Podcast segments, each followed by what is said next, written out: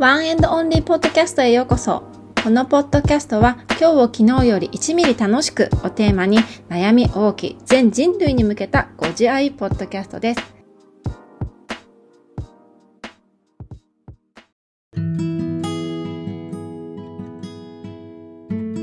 皆さんこんにちは。こんばんは。かおるです。本日も奥のポッドキャストの中からワンエンドオンリーポッドキャストを選んで聞いていただきどうもありがとうございます。今日は2023年8月27日日曜日です。えー、今日はテーマは、えー、瞑想、ラッパー、スピリチュアルをからを掛け合わせて瞑想を読み解くっていう回ですね。え？どういうことって感じにどういう意味っていうなぜそこにラッパーが入ってくるんだっていうふうに思うかもしれないんですけど昨日の夜なんかすごい稲妻が私走ったというかもう興奮してさ寝不足になっちゃったんだけどなんかあこういうことだったのかっていうことをねラッパーがねのある方が言語化してくれたっていうことなんですよね。そこからスピリチュアリティを読み解くっていう回になってます。あの瞑想やってる方とかもう令和5年にもなればですね特に怪しいとかいうふうに感じる方はもうすごく少なくなってると思うんだけれども、まあ、興味ある方とかねあのやってみたいんだけど続かないとか実際やってる方とか、まあ、全く興味ない方もいるかもしれないんだけれども是非あのちょっと聞いてみてほしいなと思うエピソードになってます。なんか昨日の今日だから本当興奮しているん だけれどもぜひ最後まで聞いてくださると嬉しいです。ではスタートはいでは早速ねお話ししていこうかなっていうふうに思います。であのまあ瞑想というものがどういうものなのかっていうことを、まあ、ラッパーの人から読み解くっていうことでうーんとまあ私のちょっと瞑想ヒストリーを最初にちょっと手短に説明したいなって思うんですけどいいですか？えっと私瞑想始めたのって多分5年ぐらい前で、まあ、やったりやってなかったりっていう期間がもちろんあって5年間毎日やったのかって言ったら全然そんなことなくて瞑想の私一番難しいっていうかデメリットデメリットではないんだけど難しいなって思うのって継続することがめっちゃ難しいって思うことなんですよ。っていうのもさ私たちってほら日々動き回ってるわけじゃない？っていう人が人間が現代人がさあ座ろうって言って座禅を組んで何も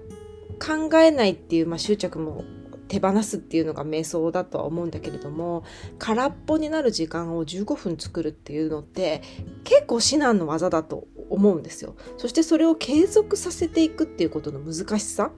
なんか筋トレとかの方が全然毎日継続しやすいんじゃないかなってやっぱ思う。それほどその15分に何の意味があるんだろうって思う人多いと思うし15分がもったいないと感じる人もすごく多いと思うのね。だけどこの15分がめっちゃ重要っていうその自分がなるまでに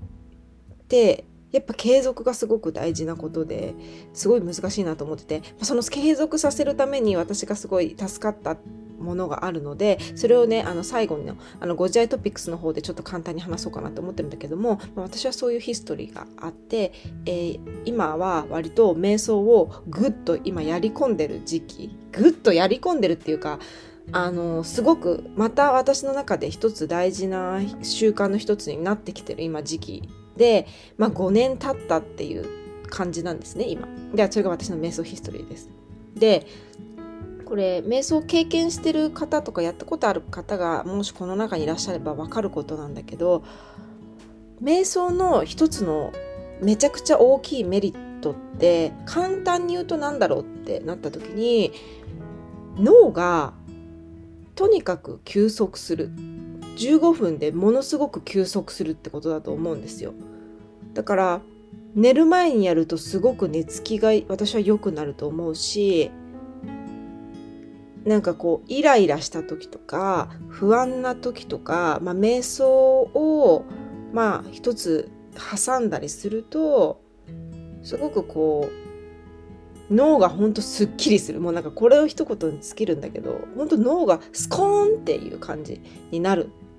なっていうそれってイコールスコーンっていうのってなんだろうってなったら多分脳が休息したってことになるのかなみたいな。やっぱ人間ってほら睡眠とるとスッキリしてデトックスされて次の日動けるじゃないですか。だから脳もそんな感じ。充電されるみたいな。充電してスコーンっていう感じになるみたいなところがメリットなのかなって私は思ってるんですね。まあ人によって違うと思うんだけど私はそう思ってる。でこう初めはすごく難しかったんだけどこうやっていくうちに瞑想をするとゾーンっていうのに入れるようになるんですね。なんかこうゾーンに入るとどういう感覚になるかっていうと、まあ、手と足の感覚っていうものがなんかなくなるというかこう座禅を組んで膝の上にこう手を置いてるんですけど瞑想のポーズとしてその手と手がなんか1キロ先に片方の手があるような感覚になるんだよねそのゾーンに入ると。でこう宙に浮いてるような雰囲気で私はあのピンクのね薄ピンクの霧がかかったなんかものすごくユートピアな世界にいきなり放り込まれるような感覚が私は映像で出てくるんですよ。でそこの時の自分ってめちゃくちゃこうカームな感じっていうかすごくこうピースフルな感じというかさっきまでこうマインドがごっちゃごっちゃが混ぜになってこうあっちらこっちらこう言ってた自分自身とはなんか別の私に出会うみたいな感覚なんですよ。なんかそれが自分の中なのか自分の外なのかわからないんだけどもうどっちかっていうとやっぱ中なのかな中にそういうなんかこうユートピアななんか世界みたいな ピースフルな世界みたいなの宇宙にこう自分が放り込まれるような感覚みたいなのがゾーンに入るとあるんですよね。なんかそのゾーンに入った自分を第三のなんて上からの視点で見た時に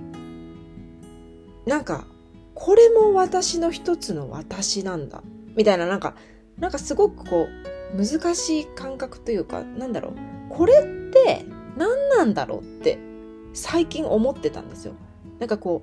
う、瞑想のゾーンに入った時の私のこの感覚って一体何なんだろうっていうふうに思ったのね。で、こんなことってさ、答えってないし、すごく言語化することが難しいことだし別に答えを出しても何て言うの？意味があるかって言ったらないじゃない？自分だけの解釈にすればいいわけだから。だけどこのなんこの感覚って一体どういうことなの？っていうふうになんとなくこうぼやっと考えていたんですよ。なんか体感覚的にね。ってなった時にちょうどあのーそのラッパーのあオズワールドっていう人知ってますか？あの沖縄のラッパーの方なんだけれどもその人がこのことについてたまたまあの話してくれてたっていうことがあるんですよね。で私これ昨日のさ夜の日記にも殴り書きしたんだけれどもちょっとそのラッパーの人のえっとね「二の国」っていう曲の中で出てくるリリックが目に留まってえこれどういうことなのって思った時にその人がね解説してくれたあの動画があるんだけれども、まあ、ちょっと概要欄にね、貼っとくんで、もし超気になる人は見てみてください。えっ、と、じゃここから読みます。えー、また目開くため、目を閉じる瞑想。このコントローラーに会いに行って愛に気づくっていうリリックなんですね。もう一回言ってみます。また目開くため、目を閉じる瞑想。このコントローラーに会いに行って愛に気づくっていう言葉なんですね。で、これの意味が、まあその方の多分動画を見てもらった方が分かりやすいと思うんだけど、まあ私の解釈もちょっとこう加えてちょっと解説してみると第三の目開くって言うじゃないですか。この目と目と間にあるのがサードアイとかってよく言うじゃないですか。でチャクラで言うと第6チャクラ。でまあ第三の目でサードアイって言いますよね。この第三の目を開くためには目を閉じてたら目に見えるものしか感じられなくなる。ってことですよね。だから自分の目を目で現実の世界を見て私たちは生きてるわけじゃないですか。だけど目目に見えてるものだけが全てではないっていうのは私はすごく思ってて。目に見えるものだけじゃない。世界がある。っていうのをすごく信じてて。でこれを開花っていうか開花っていうと難しいね。まあ第三の目をやなんていうの？こう培うためにはその目を閉じるための瞑想が必要だよね。っていうふうに言ってて。でその目を閉じた時の自分がその私がさっき言ったユートピアの世界に投げ込まれたようなすごいカームでピースフルな空間に行くみたいなことを私言ってたと思うんだけどもこれがこの人がもう一人の自分っていうふうに言っててそのもう一人の自分っていうのが例えばえー、もう一人の自分って言ったら言ってみたりとか神様って言ってみたり、まあ、 higher self っていうふうにその動画内では言ってたんだけど私は higher self とか神様とかって言うとしっくりこないのでもう一人のすごいピースフルな自分っていうふうに言おうと思うんだけどその自分がその自分の知らない潜在的な部分にそのピースフルな自分っていうのが必ずいてその自分に出会うことが瞑想なんじゃない？っていうふうにこのオズワルドさんは言ってただよ。でそのピースフルな自分ってその非二元なんだって言ってたんだよね。いい悪いだけで世の中を判断してるじゃないですか私たちって白黒思考がすごくあるじゃない？だけどその二元性の中から自分が間に入ってその3人目の自分で見た時にそれは二元性ではなくて非二元なんだっていう風に見えることってものすごいあの愛だと思うんですよ私も。そう物事に起きた意味に意味はあるようなないようなとかっていうのと同じでそういう解釈ができることってすごくこうメタな視点だと思うしすごく愛がある視点だと思うのね。っていう考え方を持ってる自分一つのもう一人の自分っていう人に瞑想で会いに行く感覚っていうことがそれ自体がすごいでっかい愛に気づくことなんじゃないかっていうことを解説してたのね。どこまで伝わるかわかんないんだけど私これ聞いた時に本当なんか雷に自分が打たれたような感覚がしたのね。えーみたいな。何これみたいな。ってことは多分このラッパーのオズワルドさんも、まあ瞑想してるんだろうね。もうめちゃくちゃスピリチュアルな人だったんだよ。でさ、あの、私、スピリチュアリティってイコール、ま、本質的なことっていうことをここでは話したいんだけれども、スピリチュアリティな考え方を持ってる人ってすごく私は好きなのね。あの、話がすごく合うっていうか、話を聞きたいってすごく思うのね。で、私はもともとラッパーっていうかヒップホップがすごく好きなんですね。でも、ジャパニーズヒップホップってあんまり聞かなかった。どっちかっていうと、あの、アメっていうか絵画の90年代後半のニュースクールとかのヒップホップが好きで、だからリリックの意味とかはあんまり見ないんですよ。だけど、ジャパニーズヒップホップのどういうところが好きかって言ったら、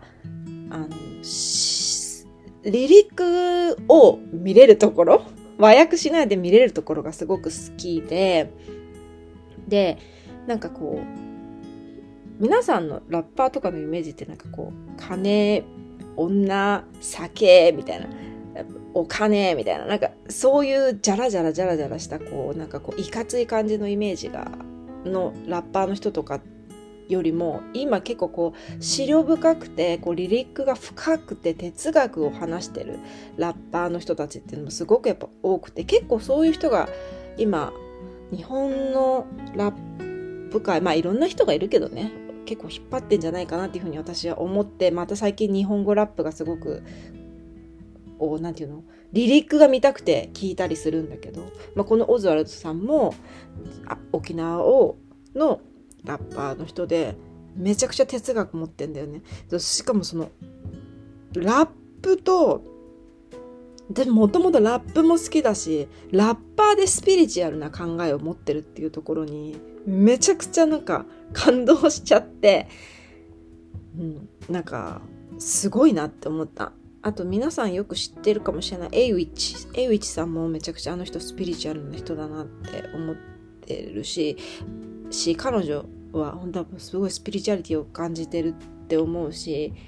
賢いよね。多分頭めちゃくちゃいいんだろうなって思うんだけど、うん、あの姉さんもすごいあの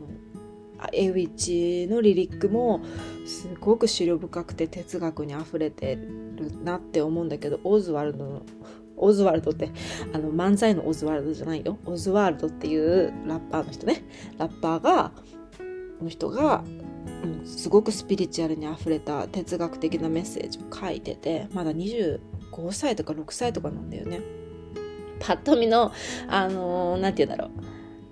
見た目を見ると めちゃくちゃラッパーって感じなんだけど、うん、めちゃくちゃこうもう全身にすごいタトゥー入ってて首にもなんか竜のドラゴンのタトゥーとかが入ってたりとかしてあの本当ザ・ラッパーって感じなんだけど話し方とかなんか目の透明さとかうわーって感じ。この人多分絶対人間界に生きてる人間なんだろうけど同じ人間に見えないというかすごく宇宙人っぽい感じの人なんだよ。だからなんかこの話を聞いててもし興味がある人がいたら概要欄にリンクを貼っとくのであの見てみてほしいです。なんかなんかインスタのさスピリチュアルな投稿とかさもちろんそういうのでハッとさせられることもあるんだけどあと YouTube のなんかスピリチュアルの目覚めのさこうメッセージとかなんかそんなものを そんなものをっていう言い方よくないかもしれないけどそういうものを聞くよりも全然この何文字このたった何文字のこのリリックに全てが答えが詰まってたっていうぐらいあのメッセージ性が強すぎるって思ってる。うん。でそれを解説してるオーズワルドさんの解説もすっごく素敵だったんだよね。感動しちゃった私、うん、やっぱこれだから0から1を作ってる創作の人って本当に魅力だなって思うんだよね。人間として。尊敬しちゃう。なんかねほんとそんな雷に打たれたような体験を昨日していやー嬉しいなって思った。もうこれだからさもうね私の生粋の体質でもあると思うんですよ。めちゃくちゃディグっちゃう人なんですよね私。ディグるってこう何？こう掘ってしまう人。一つのトピックスについて気になるともう。永遠掘ってしまう人のタイプなんだけど。昨日は本当それが出てしまって寝不足ですね。はい。では今度は、えー、冒頭にも話していたご時代トピックスのコーナーです。えー、このトピックこのコーナーでは、えー、最近私が心が1ミリ動いたエンタメ本、えー、音楽などなどいろんなことを紹介していくコーナーです。えー、最初の冒頭で話した瞑想は続きにくいのがデメリットだと思うっていうことについて私が、え継続化できるようになった一つがあってそれがですねひこさんという方がやっているメディテーションサークルに参加したことですね、えー、これはインスタグラムのアカウントをリンクで貼っとくのでもし気になる方は行ってみてほしいんですけどこのサークルは今6時50分から、え、毎朝で瞑想を Zoom でつないでやってくれる、え、サークルです、え、参加費とかはなくて無料でフリーでやってるところです。で最初にはなんだろうそこに初めて行く際にはちょっと彦さんがねあの